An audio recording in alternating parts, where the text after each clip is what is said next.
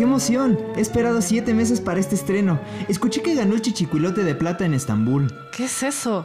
Oye, ¿y no te dará tiempo de ir por unas palomitas? Pero acabamos de comer. Pues sí, pero no es cine sin las palomitas. Está bien. Ah, ¿y me traes también un refresco? Bienvenidos a la función estelar de esta noche en Cultura Sinestra, el lugar para las mejores noticias de la semana, recomendaciones, debates y mucho más de la industria del cine comercial e independiente. ¡Ya llegué! Siéntate. Comenzamos.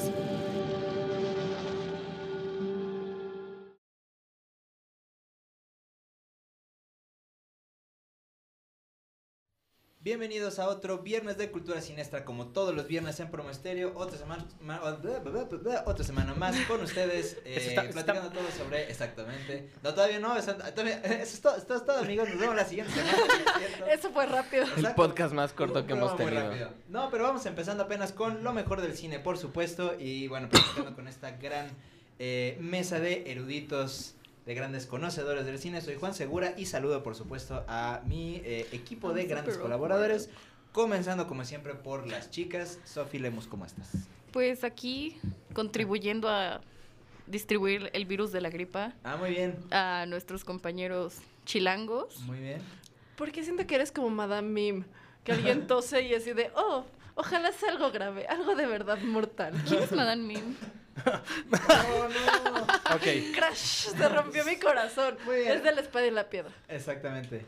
La Ah. próxima vez pregúntale a Andy cómo está primero. Sí. Exacto. Para que lo que diga Sofi ya no afecte a su respuesta inmediata. Sí, porque si no. No. Vi la Ah, espada y la piedra hace como 15 años. ¿Y Pero no bueno. sabes quién es Madame Mim? Tienes que verla otra vez. Tienes que verla. Amarías a. Madame Mim. Exacto. Maybe. Andy Salas, ¿cómo estás? Bien, ahora sintiéndome un poco vieja, pero bien. Sí. Un poco así, solo un poquito. Solo un poquito. Siempre hace eso, Sofi. Mira que soy la segunda más chica de aquí. Exacto. Y bueno, ya, ya conocimos tu frustración. Así Sí. que, que no- que no sea más frustración el día de hoy. Estimado Rafa Samperio, ¿cómo estás? Todo bien aquí, este, saliendo de la gripe. Mientras una Bien. entra, la, la otra ya salió. Exactamente, como es costumbre. Así es. Más les vale que nadie más se vuelva a enfermar. Por Pues sí. favor, exactamente. Sofi, contén tus virus, por favor. La vamos a tener en este. En Alguien pásale un cubrebocas, por favor. Sí, ya que por fin te curaste. Ya sé. Exacto. José Rico, ¿cómo estás? Pues al lado de Sofi, entonces en zona Oh, de por alto Dios. riesgo. Exacto. Es como esa película de Steven Soderbergh, este, Contagio. Vamos a empezar a algo así. contagiarnos todos. Va a ser un contagion aquí. Muy bien, pues mejor lo que nos vamos a contagiar es, eh, en lugar de una enfermedad, pues eh, estas gran, eh, ¿cómo será? Euforia por eh, todo lo que ha estado pasando en el cine, porque estoy muy contento, de, verdad estoy muy contento, porque haciendo una recopilación de todas las noticias que tuvimos durante, la, durante estos días, pues resulta que hubo muy buenas noticias por parte de toda la parte del cine. Normalmente nos la pasamos hablando de Marvel, de DC, de Star Wars. Y evidentemente hubo, al menos de Star Wars hubo mucho de qué hablar. Pero hay muchas noticias del cine en general. Eh, y creo que hay que empezar, bueno, y primero hay que empezar por lo que, justo lo que estábamos diciendo, Star Wars, hay noticias, eh, son bastante breves, pero importantes. Por un lado, los, los creadores, aquí anoté, creadores, los creadores de Game of Thrones, que son David Bainhoff y eh, D.B. Weiss, eh, van a hacer una nueva trilogía de películas de Star Wars. ¿Otra? Otra trilogía. O sea, De- ya tenemos confirmados hasta el capítulo 15. Mm, sí y no, porque ¿Serían spin-offs? Ajá, o sea, ya habían confirmado que las- la, la saga que iba a ser Ryan Johnson no iba a tener que ver con, estas, con esta saga de los Skywalker, que en teoría es Star Wars de la 1 a la 9. Ajá. Eh, esta toda- tampoco sabemos realmente dónde va a estar, qué, de qué se va a tratar. eh, ni siquiera hay una confirmación, no sabemos qué va a pasar con, con la... eh, con este proyecto de Ryan Johnson, porque como recordaremos, hay mucha gente que vio episodio 8 y no les gustó nada. Entonces ha habido mucho conflicto con este, con este director, con Ryan Johnson. Y no se especifica si este proyecto que tienen los, los creadores de, de Game of Thrones. eh, eh, hablamos creadores de Game of Thrones de la serie. Porque. Bueno, que es. eh, de los libros sería George R. R. Martin y se moriría antes de terminar el guion de la primera. Justamente. Entonces, ahí, ahí ya habría un problema. Sí. Exacto. Entonces, bueno, eh, no sabemos ni siquiera si va a ser algo relacionado con esa trilogía o si eh, va a ser ¿La que línea ellos la van a- principal o un spin-off? O si van a hacer una trilogía de Boba Fett. O sea, podría inclusive No. ser la misma Uno trilogía. puede soñar. Exacto. Podría ser inclusive la misma trilogía y que ellos produzcan y Ryan Johnson dirija. Podría ser. Todavía no hay nada confirmado, pero lo que sí sabe es eso. ¿Y por qué se sabe? porque eh, HBO estuvo platicando al respecto como de su proyecto de Game of Thrones y dijo, fíjate que eh, estos dos muchachillos tienen este proyecto que es la séptima temporada de Game of Thrones. Después se nos van a hacer una trilogía de películas de Star Wars. Y regresando de hacer la trilogía de Star Wars, van a hacer el spin-off de Game of Game of, Thrones. Por eso nos, nos hemos La tardado precuela, mucho en ¿no? dar. Justamente. Exactamente, la precuela. Por eso nos hemos tardado mucho en dar noticias de eso. Entonces, de cierta forma, HBO nos acaba de confirmar que va a haber una trilogía nueva con estos señores. eh, que no sabemos de qué va a ser, pero ahí va a estar. Ya dejen ser Star Wars. Ya no Eh, necesitamos más Star O, Wars. o, o, lean los malditos cómics que ya había desde antes y saquen películas de las cosas buenas que tenían ahí. Puede ser. Es que, digo, haciendo un paréntesis, porque creo que esto nos daría para platicar más. Ay, vamos a hacer una sección que sea más Star Wars o no más Star Wars. Eh, pero creo que cuando no, cuando estaba Star Wars en el poder de George Lucas, la gente quería decir, no mames, ¿cuándo vamos a ver los episodios? Tal, tal, tal. Y, ay, ¿cuándo vamos a ver los episodios? Tal, tal, tal. Ay, ¿cuándo vamos a ver otra cosa de Star Wars? Porque tenemos muy poquito. Y ahora que ya lo tiene Disney y le hace así, ah, sí, hagan cosas de Star Wars a lo güey. Sí, no, porque, o sea, también ya vimos que con el resultado de eh, Star Wars 8 y Han Solo y, y las caricaturas, Ajá, como que no le gustó a la gente ajá. Y Disney pues ya vimos que frenó el proyecto de Obi-Wan Kenobi, el proyecto de Boba Fett. Exacto. Sí, creo que Star Wars no Los es para no es para que salga una película cada uno o dos años. No, y aparte, ok, ya tienen material con los videojuegos, con Mm. las series, con este, los Libros. cómics, libros. Entonces ya crearon todo un universo que está súper bien desarrollado y tal vez deberían de intentar parar un poquito la franquicia porque va a llegar un punto en el que van a empezar a hacer, no sé, los cómics a película cuando no es el caso. Aquí este es una un universo enorme de transmedia donde cada una de las cosas se va conectando, que es parte del encanto que tiene Star Wars.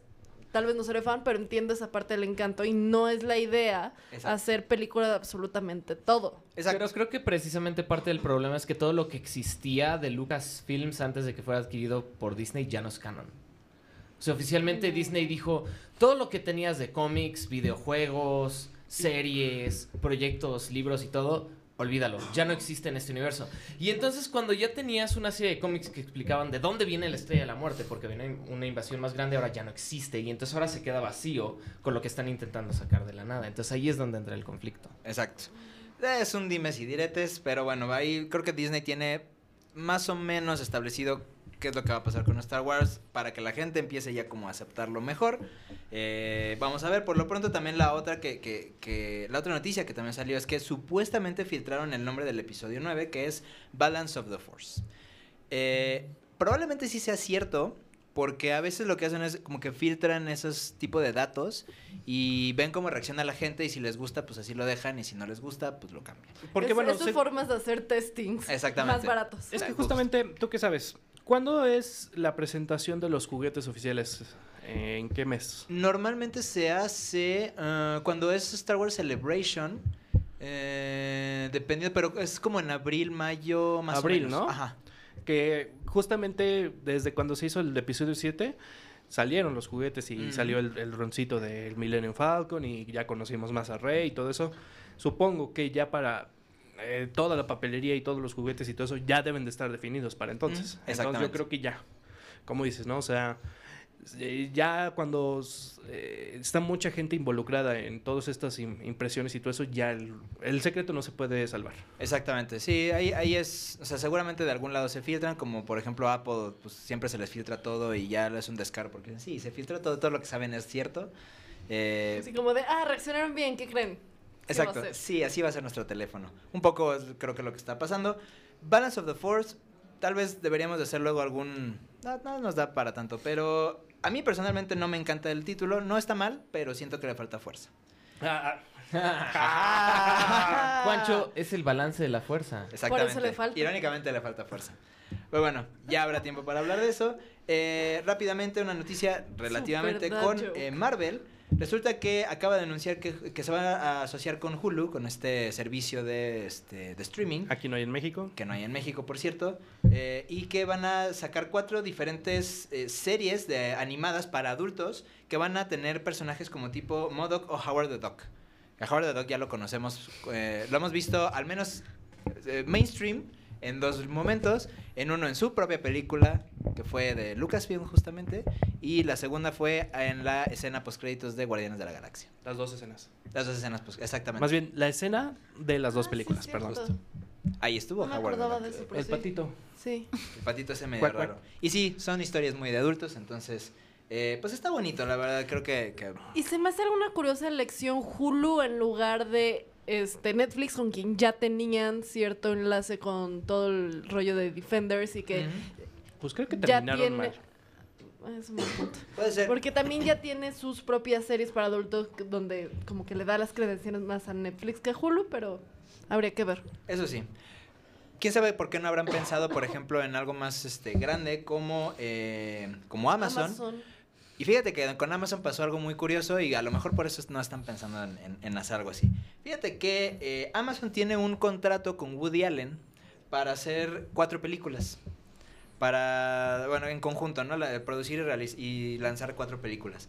Pues resulta que Woody Allen acaba de demandar a Amazon Studios porque eh, se han, no negado, pero han estado posponiendo demasiado ya el estreno de A Rain Day in New York, que es su más reciente película.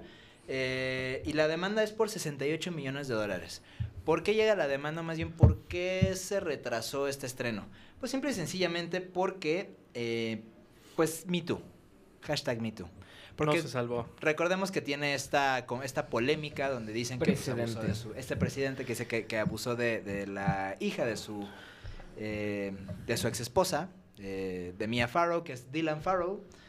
Y bueno, pues como está, él siempre lo ha negado, lleva 25 años tratando de demostrar que no pasó, pero pues de todos modos ahí está la onda, ahí está... Es muy curioso porque es de las poquísimas personas que tiene muchas personas defendiéndolo, pero también hay muchas eh, testificando contra él. O sea, es- que su propia hija ha dado declaraciones contradictorias, ¿no?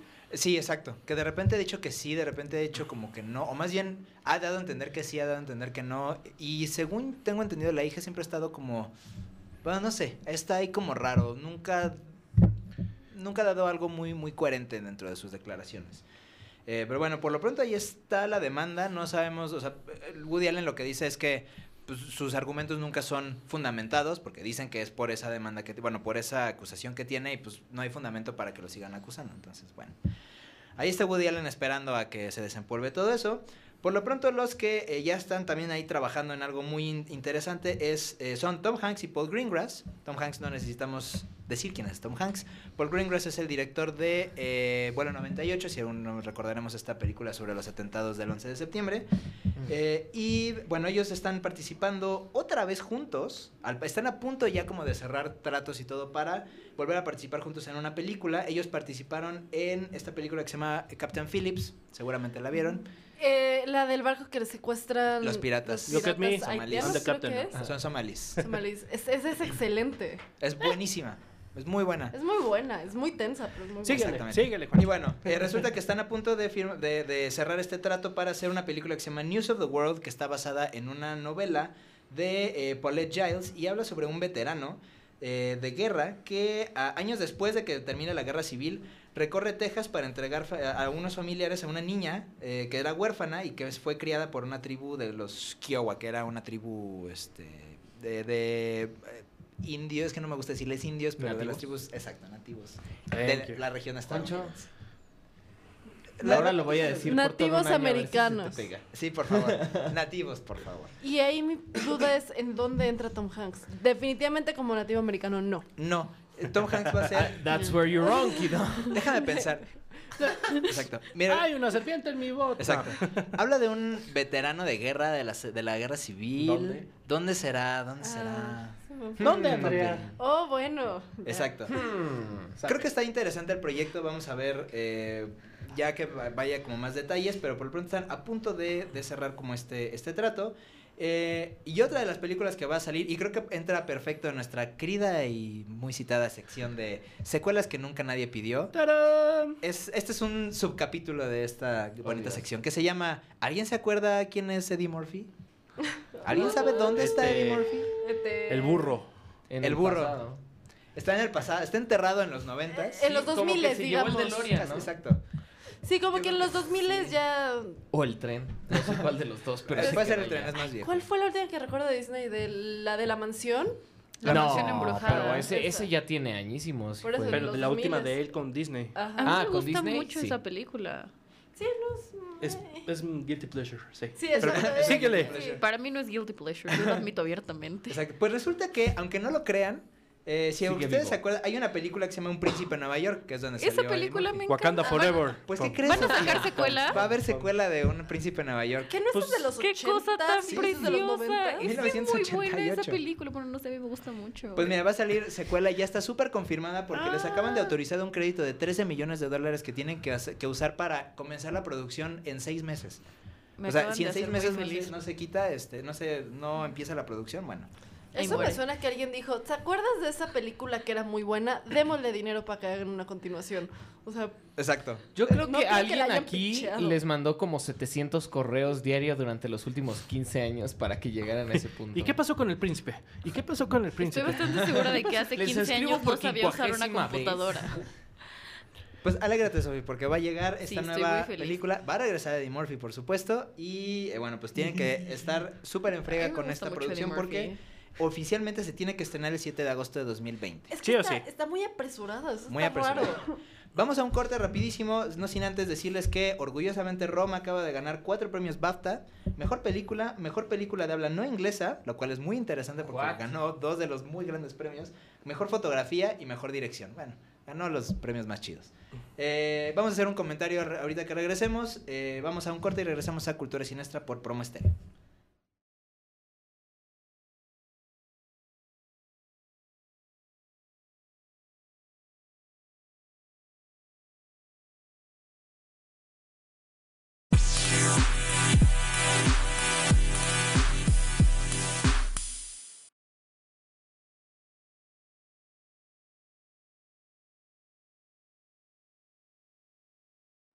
Regresamos a Cultura Sinestra por Promo Estéreo. Yo soy Juan Segura y conmigo está Sofi Lemus, Andy Salas, Rafa Samperio y José Rico en Road to the Oscars, por supuesto.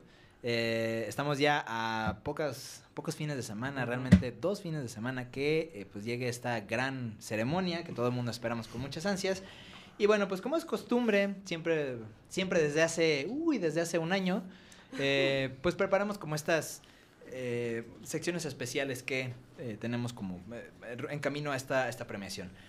Y específicamente hoy venimos a hablar, siempre hablamos como de, ay, ¿qué ha sido lo, lo más padre, lo bonito, lo, pues esto es así, debería de ganar y estaría padrísimo, ¿qué? Pero no todo en los Oscars ha sido miel sobre hojuelas. Y han pasado muchas cosas muy raras, y han pasado cosas muy, momentos WTF, Y Eh, momentos muy tristes. y momentos muy tristes, efectivamente. Eh, que quisiéramos recordar en este momento. ¿Cuáles han sido los peores momentos de los Oscar? Y evidentemente habrá cosas que no nos, que no nos acordemos, pero pues la magia del, de, de YouTube hoy últimamente nos ha dado también la oportunidad de ver El esos internet. momentos, del internet en general, de ver esos momentos. Eh, y bueno, quiero comenzar con algo, con uno muy... mm, La verdad es que a mí sí me tocó esa ceremonia de los Oscar, pero no lo recuerdo tanto. Eh, la verdad es que tampoco estaba como muy alerta en ese momento cuando en cuanto a Oscars y todo. Fue aquel, en el, aquel lejano 1998, que no estaba tan chiquito, pero tampoco tenía tanta noción de los Oscars. Ajá. Eh, y resulta que ganó mejor, mejor dirección eh, James Cameron por Titanic. Que está bien. O sea, la verdad es que eh, James Cameron es una persona muy respetable. A mí me gustan sus películas. Avatar me gusta mucho. En su momento Titanic también me gustó mucho. Es un clásico. Exacto. Este, Yo la verdad es odio que Titanic. es, es un director complicado. Y es tan complicado que cuando ganó su Oscar, se subió a recibir su premio y empezó a dar un discurso de, ah, sí, no sé qué, y qué padre, y muchas gracias, y no sé qué. Y al final gritó lo que mismo, ¿se acuerdan de la película de Titanic? ¿Recuerdan esa escena en, el, Ah, en la shit. proa del barco donde Oh, se para no, Leonardo no, DiCaprio, ¿por alza los Oh, brazos no. y dice, ¿qué I'm dice? the king of the world. I'm the king of No, the por world. Y entonces agarra y que dice y que agarra y que dice. James Cameron levanta su Oscar y dice, soy el rey del mundo. Y todos fueron así. "Ah, Ya siéntese, señor. sí". Ya siéntese. Exacto. Así de, ah, no, esperen, creo que el, el mejor director ganó a alguien más. ah, no, ya deme la estatua. Exacto. Así de ya, bye. Así Se que mamut. pues, eso fue uno de los tal vez más incómodos momentos que yo recuerdo más o menos de los Oscar fue algo... uy, no, qué horrible. La verdad, Sí. bastante feo. Y pobre, porque me caía bien el tipo, pero sí fue muy incómodo. Muy. Fue muy egocéntrico eso. Sí, fue muy justo, muy, muy... Bueno, muy no tanto como Matthew McConaughey agradeciéndose a sí mismo por ganar el Oscar. En este. ¿Cuál fue la película? La de Dallas Buyers Dallas Club. Dallas.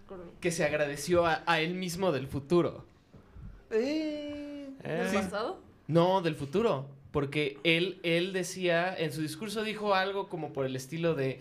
Yo le agradezco a mi yo del futuro porque es a quien aspiro ser y es al que constantemente estoy como persiguiendo. Algo así, sacó una. Es mi modelo a ser. Ajá, es mi, mod- mi modelo a seguir soy yo en el futuro. Es- Exacto. Sí, yo Eso me se acuerdo siente tan de uno- Christian Bale en American Psycho. Yo me acuerdo de uno muy controversial que no sé cómo no hubo repercusiones contra. Ok. Y estoy hablando del año en que Seth MacFarlane, creador de Family Guy y una que otra película, live action, de Ted y este Ted 2. y la del viejo este donde sale Ah, Li- sí, la de los siete, no sé qué. Ah, Mil maneras de morir en el oeste. Esa, algo- mira. esa. Que en inglés tenía otro nombre totalmente Exactamente. Exactamente. Pero bueno, este, que bueno, eh, sa- sabíamos que ya era una celebridad y que bueno, eh, le daba por cantar este como Frank Sinatra y en todas sus presentaciones cantaba porque se lo pedían, pero bueno. Entonces costeó los Oscars y tuvo unas presentaciones muy buenas de eh, eh, William Shatner, el Capitán Kirk original. Es muy, es muy tricky. Pero hubo una canción bien en particular que cantó y que hoy en día sería demasiado ofensivo para las mujeres. que En la cual canta eh, Vimos sus pechos. Entonces, es, un- es, todo- es toda una canción que le canta a todas las actrices de dónde, en qué películas se vieron sus pechos. Claro. Sin embargo, hay, una, se- hay un párrafo, más bien una frase, en la cual dice a Scarlett Johansson, todas las vimos en nuestros teléfonos. Ah, claro, porque fue todo el, este... El- Un evento conocido como el Fappening. El Exactamente. happening, exactamente. Sí, este leak de iCloud y todo esto, que es, es- Así es. salió Jennifer Lawrence y todo eso, bueno, o sea, no se fue más que contra Scarlett Johansson y bueno, no creo que le haya sacado una risa No. a No, todos pues ellos. no. Y aparte no es tan reciente ahora que lo pienso. ¿No? No, Fue no, en perdón, no, no. 2014. Sí, 2014. 2014. Sí, justamente, ¿no? Sí, Y- fue, fue justo antes de todo el movimiento, que si no, olvídalo, se lo comen vivo.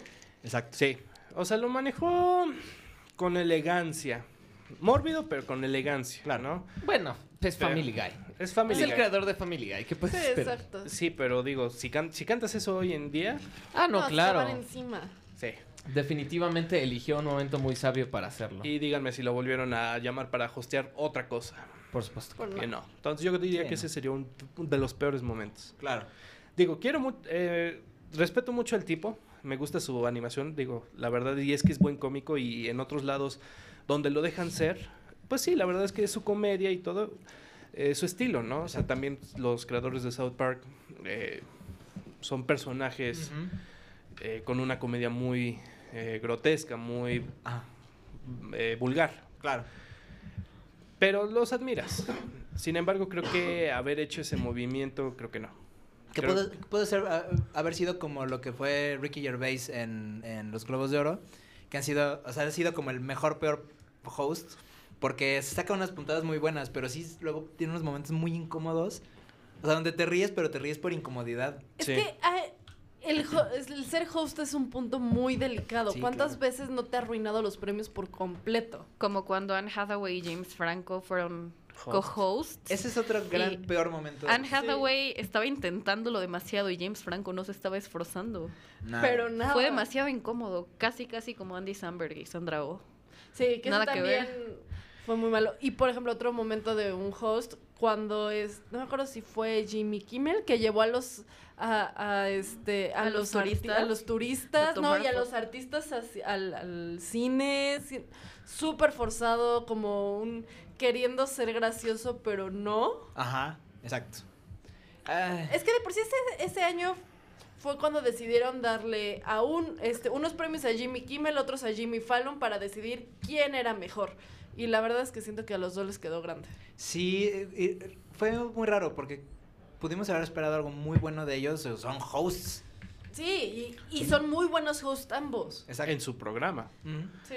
Pero para los Oscars es, sí es como, como dices, ¿no? La que les quedó muy grande, ¿no? Sí, Bueno, tráiganos otra ah. vez a Ellen DeGeneres, ella sí es buena host de los Ah, no sé, no creo. Es que tuvo un- Prefiero a Neil Patrick Harris. Neil Sí. Patrick Harris fue... Bueno, es que Neil Patrick Harris tiene expertise en Aunque haya salido en calzones. Sí. Aunque haya salido en Creo que- calzones. No, Fue pero muy después de todo el- Pero, o sea, Es que eso se exacto. lo perdonas con, el, con la primera canción, la de Moving Pictures. Ok. E- ese es el mejor opening Pero que he visto que para debes los Oscars. tener en cuenta, por favor, les ruego a todos, vean eh, los openings que hizo Neil Patrick Ah, Harris de los los Tonys, sobre todo el del 2013. Ah, Después de eso, es para mí bueno. puede presentar lo que se le dé su gana. Exacto. Es- y creo que cuando lo anunciaron para lo, para, para ser host, este, creo que sí fue una muy buena noticia para los que ya lo habían visto. Pues sí, al final como que lo desperdiciaron un poquito, Sí. como que no Sí, supieron. como que no le dieron libertad, yo creo, o no le escribieron tan bien las canciones. No. Probablemente, eso sí. Y cuando se pone político, hemos Uh. visto ciertas veces que se ponen político. ¿Ustedes Sí. qué dirían? ¿Es el momento? ¿No es el momento? Yo creo que sí es el momento, pero dependiendo qué tan político o qué tanta agenda haya detrás. ¿Qué, mo- qué mo- Pero no qué fue el año pasado, no me acuerdo quién presentó el premio a mejor director. Pero cuando. Ah, Champagne con el Green Card. No, no, lo de Greta These Gerwig. Five Ah. Directors and Greta Gerwig. Ajá, sí. Que fue como, güey. Pero ese fue en los Golden, ¿no? Sí. ¿Sí? Sí. No, fue en los Oscars. Fue- no, el mo- cuando dijeron los, directores hombres y Greta Gerwig. No, Greta. Gerwig estaba no, nominada al. Oscar, ¿no? Como mejor directora por Lady. Bird. Pero es que en lo- para, para cuando llegaron los Oscars ya había pasado ese incidente. Ese fue, ese fue el- la apertura, fue en los Es que sé que sí fue demasiado incómodo porque es como que si nos vamos a hablar de justicia social, entonces tenemos un director mexicano que sale del canon de directores blancos americanos. Tenemos, pues sí, obviamente a Greta Gerwig y realmente no me acuerdo más de quién estaba nominado el año pasado, pero igual siento que fue súper awkward. Y lo de la Green Card Estaba también. Nolan, Exacto. lo cual fue muy Y bueno, volvió a salir el tema con las nominaciones de este año, que no faltó la asociación que dijo, pero es que no hay ninguna mujer. Y yo estoy de acuerdo con que las mujeres tengan mayor representación en el cine, pero hay una muy gran diversidad en, los- en las nominaciones de directores de este año. Si Mm. no hay una mujer nominada es porque No el trabajo de las directoras de este año no fue el suficiente para ser nominado. Exacto, falta darle un poquito de impulso a lo mejor a eso, no en las, ah, es que no nominaron a ninguno, no, más para atrás, hay que impulsar a las directoras. Hay que darles mujeres para oportunidades para que, tengan su buen trabajo suficientemente buenos para que sean que- nominados. Justamente. Exacto, no una nominación nada más para llenar. Exacto. Me acuerdo Exacto. de dos momentos en. Bueno, uno no me acuerdo porque no estaba en ese momento, pero Claro. otro sí me acuerdo. Uno fue cuando. Y eso es algo muy importante de cuándo puede ser político. Ajá. Eh, cuando Michael Moore ganó el Oscar a mejor documental por Fahrenheit 911, Ajá. eh, pasó, recibió su Oscar y empezó a, a- decir pestes sobre el gobierno de Bush. Y en ese momento hubo aplausos y hubo la mayoría bucheos. Porque en ese momento no todo el mundo era solamente demócrata, porque no todo, no solo, no todo Hollywood apoyaba solamente a un lado. No eran tan eh, políticamente correctos. Exactamente. Ajá. Entonces ahí sí hubo muchos abucheos, hubo muchos, o sea, y yo, este Michael Moore seguía, ah, no sé qué, y que este el gobierno de Bush porque nos oculta y no sé qué. Y bueno, fue una rechifla y pueden ver el video, está ahí Sí. en el canal de, de los Oscar. Muy interesante. Y el otro que me acuerdo también, bueno, que, que, que sí de- después me, me documenté fue el de eh, cuando ganó Marlon, Marlon Brando. ¿Tú lo, lo checaste? Sí, sí, sí. Sí, es, de hecho es, es un momento histórico. Es un momento Es histórico. un momento histórico. Cuando se habla de los Oscars, se sabe, ¿no? Que a final de cuentas... ¿Para qué película fue? El- una del Eh, Padrino, se ¿no? Fue la del Padrino, fue la del Padrino. La del. Padrino. Justamente eh, este Marlon Brando que, just- eh, como sabíamos, tuvo una buena carrera en el cine de blanco y negro y Coppola fue el que lo revivió para este cine. Color. Ya tenía buenos años que no tra- eh, actuaba este Marlon Brando. Entonces gana el Oscar, pero se sube una nativa americana a recibir, bueno, ni siquiera a recibir, porque dice, bueno, es- este premio, vengo en representación de Marlon Brando, en el cual eh, rechaza el premio porque eh, hay este, injusticias y hay este, maltratos hacia las comunidades nativas americanas de Estados Unidos. Y Exactamente. que no va a descansar y no lo va a aceptar hasta que se corrija eso. Pero fue como algo raro, ¿no? O sea, como Fue- que... Sí, Sí. como que no le corresponde. Demasiado digamos. inesperado. No, no le correspondía. Sí, no, no, no era el foro para. No era el... Sí, no. Es que la, la cuestión aquí es, finalmente, el arte sirve para expresar también toda la, toda la situación sociopolítica, económica de un punto. Entonces, quizá a veces los modos no son los mejores, pero sí creo que sí es el foro adecuado. Porque es donde tienes, donde tienes el potencial de llegar a mucha más gente que esté lo suficientemente abierta en ese preciso momento para recibir ese mensaje. Porque no es un rally político donde ya vas preparado como para o eres demócrata o eres republicano y como que estás muy centrado en eso, ¿no? O sea, estás viendo películas. Que se- o sea, nadie jamás se ha quejado de sentarse al lado de alguien de un partido político diferente al ver una película. A nadie le importa.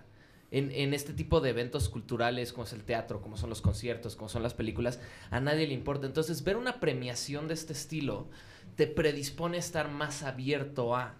Y es donde creo que, hecho correctamente, sí puede ser un excelente foro para empezar a hacer ciertos cambios. Porque también tenemos discursos como el de Iñárritu, cuando ganó por Birdman, donde literalmente alzó su estatuilla y dijo, este es un país que fue construido por inmigrantes. Y lo, lo metió a lo largo de todo su discurso, pero esa frase quedó perfectamente bien grabada. Y esa frase estaba en pleno contraste con todo el hate speech de Trump. Justamente, eh, qué bueno que lo dices, pero siento que como que eh, la manera de que Marlon Brando como lo hizo fue como, o sea, to- yo soy superior a, ¿no? O sea, yo, yo, ah, Claro. yo reconocí este problema y es más, ni me presento, ¿no? Cuando justamente Iñárritu va y enfrenta, ¿no? Porque Claro. justamente estaba en campaña a Trump. eh, o ya, estaba en planes de y ser de hecho, Trump empezó, o sea, e, el, el pliegue más fuerte de la campaña de Trump fue a raíz de criticar a Cuarón por haber ganado Gravity. Ahí fue donde empezó todo el rollo. Eh, entonces, regreso. El modo ciertamente puede no haber sido el mejor, pero la plataforma sí creo que es correcta. Ok. Pero por lo mismo que la plataforma es, digamos, la correcta y la más este recurrente, por así decirlo, porque es un gran foro que tienen, es muy delicado el cómo lo hacen y qué es lo que se dice. Exacto, exactamente. Yo, justo. por ejemplo, hay otro momento que sí fue bastante incómodo a la hora de, de ser espectador, pero no lo considero incorrecto, que fue cuando esta Natalie Portman eh, se negó a felicitar y nada más dio estatuilla y se retiró a este... Casey eh, Affleck, no. Ajá, Ajá. Casey No, no Affleck. fue Fue Brie. Larson. Fue- Brie Larson, ajá, fue Brie olvidaba Larson. No, no fue No, fue Brie Larson. Fue, fue Brie Larson, justamente. Y fue el año pasado, ¿no? Sí. Así es. Ajá. Sí, el año pasado. Con este Manch- Manchester by the Sea. Exactamente. Exacto, justo para esa. O sea, sí fue un momento incómodo que todo el mundo se quedó como de, ah, ok, pero ya el momento de ver el trasfondo Claro. se me hace como un, un movimiento correcto. Claro. O- Ahí, a lo mejor ya, bueno, eh, una, una cosa también la, la parte de, este, de política y todo, estas polémicas, pero ¿qué tal, por ejemplo, cuando... Creo que estuvo muy padre que anunciaran que por fin en esta ceremonia se iban a cantar todos los que están nominados a los a Mejor Canción, porque pues creo que se merecen estar ahí porque Claro. es, pues, es un reconocimiento a su trabajo. Eh, porque hubo un momento en donde no, y tal vez lo que el que más sonaba fue cuando Jorge Drexler fue nominado a Mejor Canción Original por este Al otro lado del río en Diarios de Motocicleta. Y los productores de la academia dijeron, es que no podemos dejarlo cantar a él, aunque es el cantautor de la canción, porque pues vamos a perder rating. Entonces pusieron a eh, Carlos Santana con Antonio Banderas a cantar, a tocar la canción. Salma Hayek los presentó como, bueno, pues ahí están estos dudes, que bueno, son amigos y todo, pero pues a fin de cuentas no le gustaba la idea. Y ganó mejor, este... e- Eso se convirtió de un peor momento a un mejor momento, porque ganó, se paró Jorge Drexler en el, en el micrófono y no dio discurso, cantó la canción del otro lado del río y se llevó su estatua. Fue Eso está un muy bien. muy gran momento. A diferencia de, por ejemplo, Gael García cantando el año pasado. Ah, ya sé, eso fue lo más horrible. Y Natalia Lafourcade también se me hizo innecesaria completamente. Y el hecho de la que la cantaran en inglés, Pues es que en inglés es cuando estaba, como estaba nominada. Sí. Pues sí, Pero, pero... hubieran puesto la versión de, de, De. Héctor de la Cruz. Ajá. La, la buena, la aprendida. Pero a mí no se me hace malo que cantara Natalia Lafourcade porque también estuvo muy metida dentro de... Pero es que el problema no fue que la cantaran, el problema es cómo, Cómo la, la cantaron, cantaron, porque la ajá. cantaron con una pereza. O sea, siento que Natalia Lafourcade es buena compositora, pero a la hora de ser intérprete siento que hay mexicanas que tienen mejores voces. Exacto. Pues sí, hay muchos momentos bastante, eh, pues para olvidar, para el olvido, la verdad hay muchísimos. Eh, recordamos también el de Roberto Benigni cuando caminó por las, este, por los asientos del, del teatro, cuando ganó Crash, mejor película, cuando había Brokeback Mountain o otros títulos bastante buenos. Pero bueno, son muchas eh, polémicas que ha habido. Vamos a platicar después de los mejores momentos del Oscar, no hoy, otro día. Después, ahorita vamos a tener un gran review que nos tienen preparado sobre Green Book. Vamos a un corte y regresamos a Cultura Sinestra por Promo Estéreo.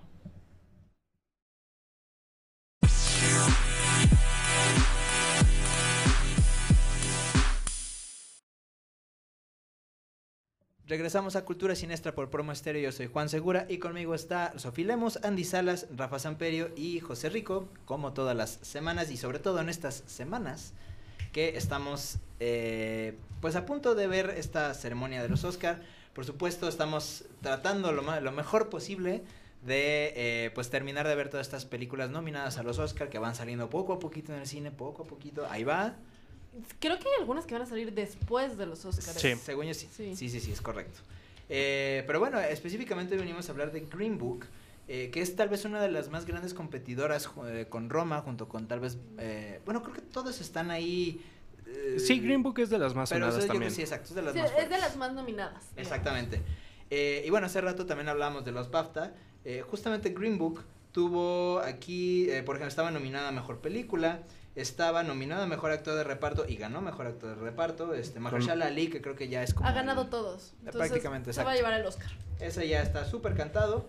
Eh, ha tenido muchos, muchos premios. Ha estado muy nominada. A la gente le ha estado gustando mucho la película. Y bueno, eh, ¿de qué se trata Green Book? O, o de qué va de qué va la película de Green Book? Vamos a ver ahí. Este, hicieron su tarea, por supuesto.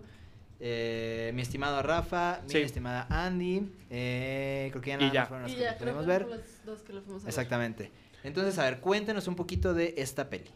Ok, bueno, eh, para que se quiten de dudas, Green Book viene de un libro verde que los negros tenían a los lugares permitidos en tiempos de segregación Ah, de Estados Unidos. Nah. Entonces tenemos Sí, esta era peli el nombre que tenía este libro donde decía dónde podían hospedarse Ok. y comer. Y comer. Ajá, era como viaje seguro siendo negro en la época de la segregación. Sí. ¿no? Entonces, tenemos una película ah, bastante mm, bonita. ¿no? O sea, la verdad es que yo la describiría así: es una feel good movie. Eh, tenemos las actuaciones de Viggo Mortensen y de Mahershala Ali, con la dirección de Peter eh, Canelli. Eh, Sé que es Peter. eh, Se me va. Pero bueno, eh, que este director lo conocemos de eh, Tonto y Más Tonto, Dumb and Dumber, eh, Amor Ciego con Jack Black y Gwyneth Paltrow eh, y otras eh, películas, ¿no? La verdad, Otras películas de comedia que nada tienen que ver con Green Book. que nada que ver. Peter Farrelly. ese mero. Peter Farrelly. Entonces, eh, la verdad es que como decía, o sea, es una feel good movie. El tema no es nada nuevo. O sea, la, tien- la ves y no la tienes que volver a ver como Roma, de que, ah, mucho simbolismo, mucho... Va directo a lo que va, ¿no? Entonces maneja el tema de, eh, de racismo de una manera muy particular. Sí, la película trata de este Vigo Mortensen, que es un italiano de clase baja que vive en el Bronx. Americano. Sí, italoamericano. De la clase baja del Bronx en esta época que serán Son los 60 Sí, en los 60 que es contratado por un doctor en música clásica que es negro. Ok. Y es contratado para eh, Ser su chofer. ser su chofer y por hasta cierto punto su guardaespaldas porque él es el que está encargado de que llegue a cada uno de sus shows en su gira por el sur del país. El sur. Mm. Entonces, tal cual es todo este viaje pasando por este Kentucky, Alabama, Mississippi y todos estos lados. Y partes de un... Las Carolinas. ¿Sí? Sí, justo la, la, la parte donde peor les va a los negros, ¿no?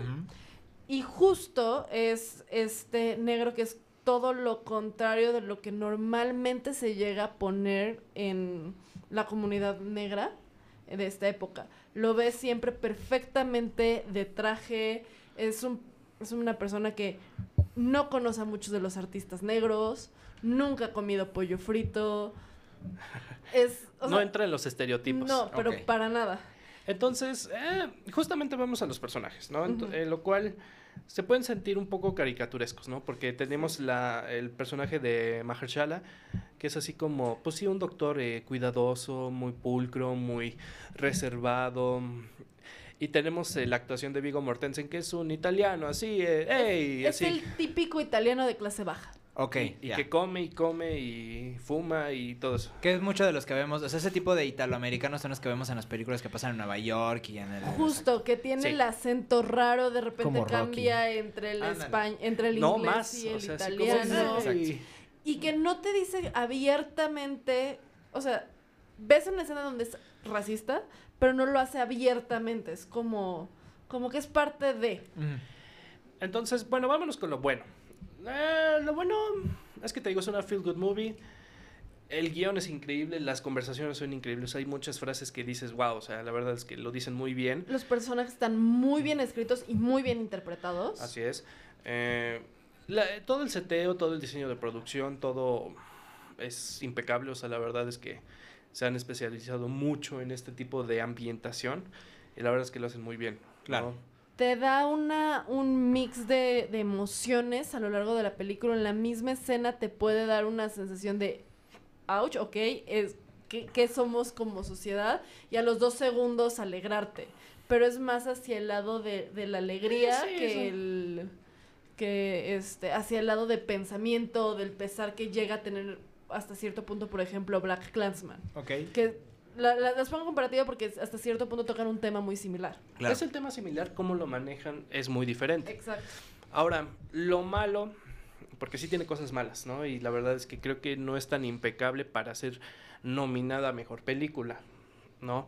Y es primero de que, bueno, eh, vámonos con un poquito de trasfondo. Uno de los escritores es el hijo. Nick Belalo- Valelonga. Valelonga. Valelonga. Valelonga, este, que es hijo de la, del protagonista, ¿no? O sea, de, están hablando del papá de Nick Valelonga. Ujú. Entonces, siento que en esta parte eh, la regó mucho. Porque yo, s- y no sé si estás de acuerdo conmigo, estén de acuerdo conmigo, cuando son películas de ficción, es más autobiográfico. Porque inconscientemente te estás proyectando en el personaje o en, en ciertas cosas. Y cuando es autobiográfica, es de ficción. Porque es al punto que voy. Siento como que le maquillaron mucho al este al personaje de Vigo, Ok. ¿no? Porque sí como que sí se siente muy unilateral, ¿no? Y se siente muy eh, como dices, ¿no? O sea, tuvo su errorcito de que era medio eh, racista, pero tantito, ¿no? Porque Ujú. pues no no voy a decir que mi papá era muy racista, ¿no? Claro. O, Sí. o casi como que es muy perfecto mi Ajá. papá. lo que llegamos a platicar Rafa y yo es que la película es muy parecida a un Untouchables Ajá. pero en vez de eh, un negro con alguien con- rico con discapacidad es este italiano de clase baja con este negro rico Ujú.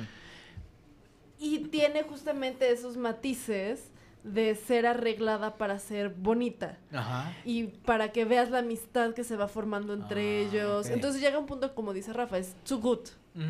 Sí, es muy rosa, es muy... Porque dices, o sea, ok, se establece al principio que el, el personaje es racista, entre comillas. Pero en la película no hay un punto claro en el que deja de serlo. Claro. Sí, Es tan, buen, es tan bueno el personaje, ahí yo difiero, sí hay un punto si hay claro. un punto, El momento en el que lo escucha tocar y él está afuera con los de con los demás choferes negros. ok. En el momento en que lo escucha tocar, Es- lo ve tocar y se da cuenta que realmente es un genio del piano, lo respeta. Más allá de que sea negro o no sea negro, porque aparte te pone mucho que este, el personaje de Viggo Mortensen escucha música de negros y todo esto.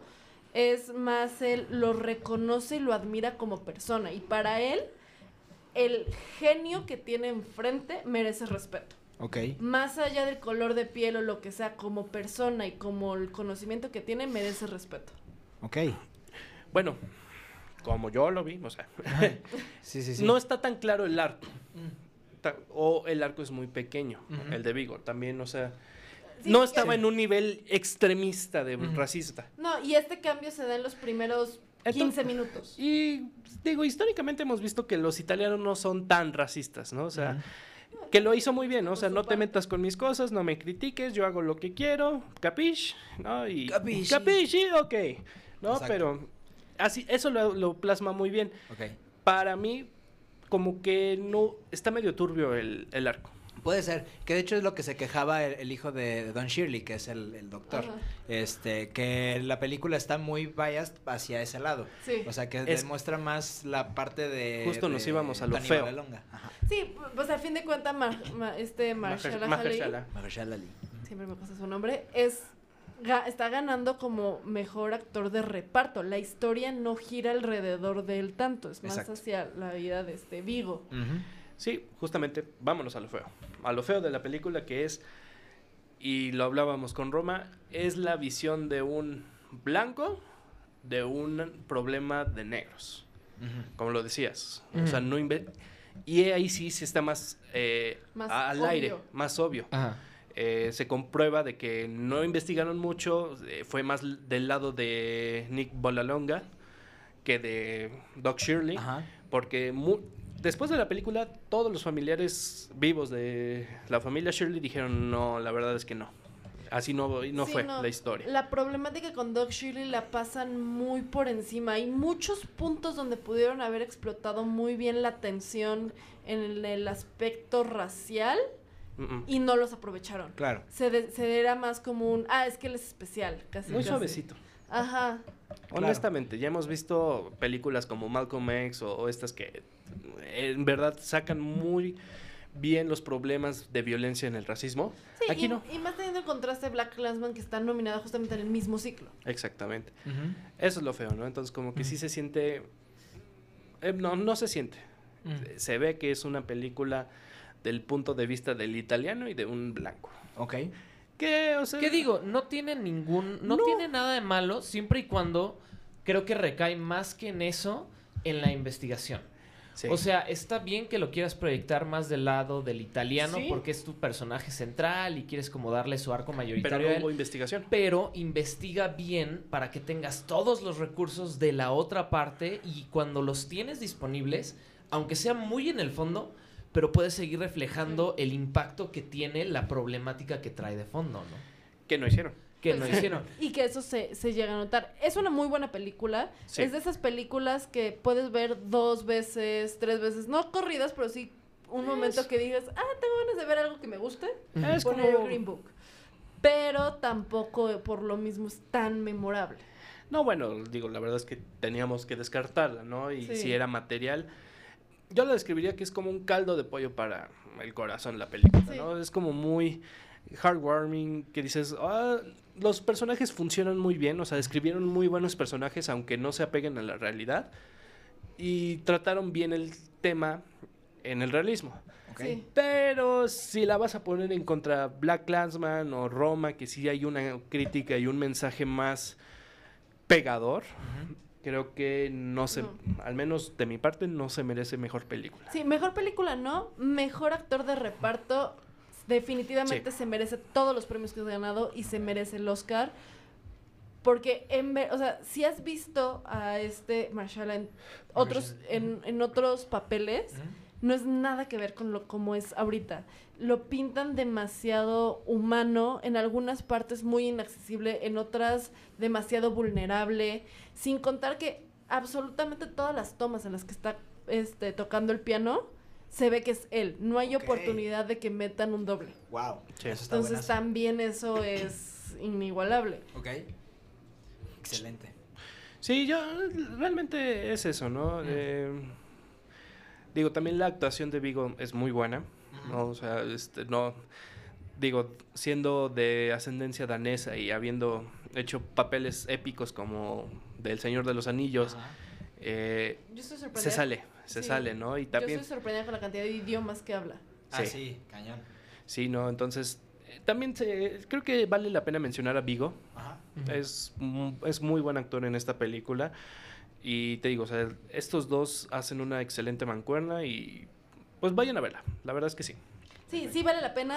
Sí, vale bastante como el boleto de cine, la ida, si quieren un rato de pasarla bien, vayan a verla. Es la mejor película superficial que he visto en mi vida. Ah, ok. Muy bien. Sí, exacto, es como... Es la mejor película que No super- va a ganar el Oscar, pero es muy buena. Es muy buena. Exacto. Que- creo que más bien, o sea, aquí lo que podemos concluir es que su punto de malo, el, el talón de Aquiles, es este. Pues eso, ¿no? Que se ve que está como muy biased, que está como muy. Está como muy moldeadito para que Es- sea una película que te va a hacer sentir padre. Le Sí, faltó exacto. suficiente investigación Es, es el o mismo. ajá, suficiente detalle de trasfondo. Claro. Ajá. Sí, que trata, sí, tam- sí trata temas raciales, sí trata to- temas sociales, socioeconómicos, pero lo deja muy por encima para hacerte sentir bien. Claro. Ajá. Cuando lo pudo haber explotado y ser una película más dramática. Mm. Por eso está considerada película de comedia. Y en todas Sí, sí. las nominaciones fue película de comedia y no de drama. Sí, sabemos que no era su trabajo. Justo. Es un poco lo que le pasó a Bohemian Rhapsody, ¿no? Que también fue muy. Freddie Mercury es el que siempre se equivoca. ¿Y quién es el que lo corrige? Ah, pues Brian May y este. ¿Cómo se llama este otro? Roger. Este, Roger Taylor. Exacto. Ah, Brian Deacon no. Brian, no, este. Roger Taylor. Roger Taylor. Y pues ellos son los que produjeron. Pero bueno, eh, pues ahí lo tienen, Green Book. Véanla. Está todavía en los cines. No, seguramente La no va a acaban de durar mucho. estrenar, de hecho. Exactamente. La, la acaban de estrenar esta, este fin de semana. Ajá, el fin de semana pasado. Ya lleva ya una semana en cartelera. No va a durar mucho. Váyanla a ver. Corran. Este, y sobre todo que ya van a ser los Oscar para que empiecen a ver. Cuéntenos en, en redes sociales. ¿Les gustó? ¿No les gustó? Escríbanos en Promo Estéreo o en eh, nuestro Facebook de Cultura Siniestra. Por lo pronto nos tenemos que despedir. Sofi Lemos, muchas gracias. No, muchas gracias y cuéntenos sus apuestas para la noche de los Oscars. ¿Quién creen que se va a llevar el premio mejor película? Exactamente. Y yo creo que lo más seguro es que la eh, antes de los Oscar vamos a hablar justo de nuestros favoritos para los premios. Exactamente. Andy Salas, muchas gracias. Muchas gracias a todos por escucharnos y eh, por comentarnos qué, qué esperan, como dice Sof, de los Óscares. También díganos cuáles son los lo que ustedes recuerdan que son los peores momentos. Exactamente. Y nos vemos la próxima semana. Bueno, nos escuchamos. Nos escuchamos la próxima semana. Estimado Rafa Samperio, muchas gracias. Muchísimas gracias a todos, pásensela bo- bonito y si recuerden, si no nos escucharon en vivo, pueden escucharnos en nuestros podcasts en las mayores plataformas de, de internet. Exactamente. Ahí, o sea, que no, no hay excusa. Escúchenos donde quieran. Así es. Estimado José Rico, muchas gracias. Gracias y pues igual, cuídense, no se enfermen. Sofi, te estoy viendo a ti. I'm que mejore pronto, por Sofi, por favor. Y pues Sí. continúen viendo todas las películas que puedan. ¿Por qué no? Exactamente, porque se puede. Porque se puede. Exactamente, Celi en los controles, muchas gracias por todo. Y nos vamos, yo soy Juan Segura, nos vemos la próxima semana en Cultura Sinestra por Promo Estéreo.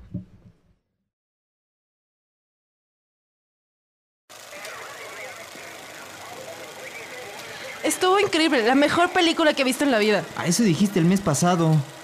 Ay, pues no estuvo tan buena, como que estaba rara. ¿La película? No, la mantequilla de las palomitas, como que no se me va el sabor. Esperamos que hayas disfrutado esta función. Acompáñanos la próxima semana en otra emisión de Cultura Sinestra. No olvides seguirnos en Facebook, Twitter e Instagram y déjanos tus comentarios, opiniones y sugerencias para el programa. También puedes escuchar todos nuestros podcasts en www.promoestereo.com. ¿Qué? ¿No hay escena postcréditos? ¡Chale! Voy a pedir un reembolso. No manchen, mejor me voy a las próximas de Marvel. Cha.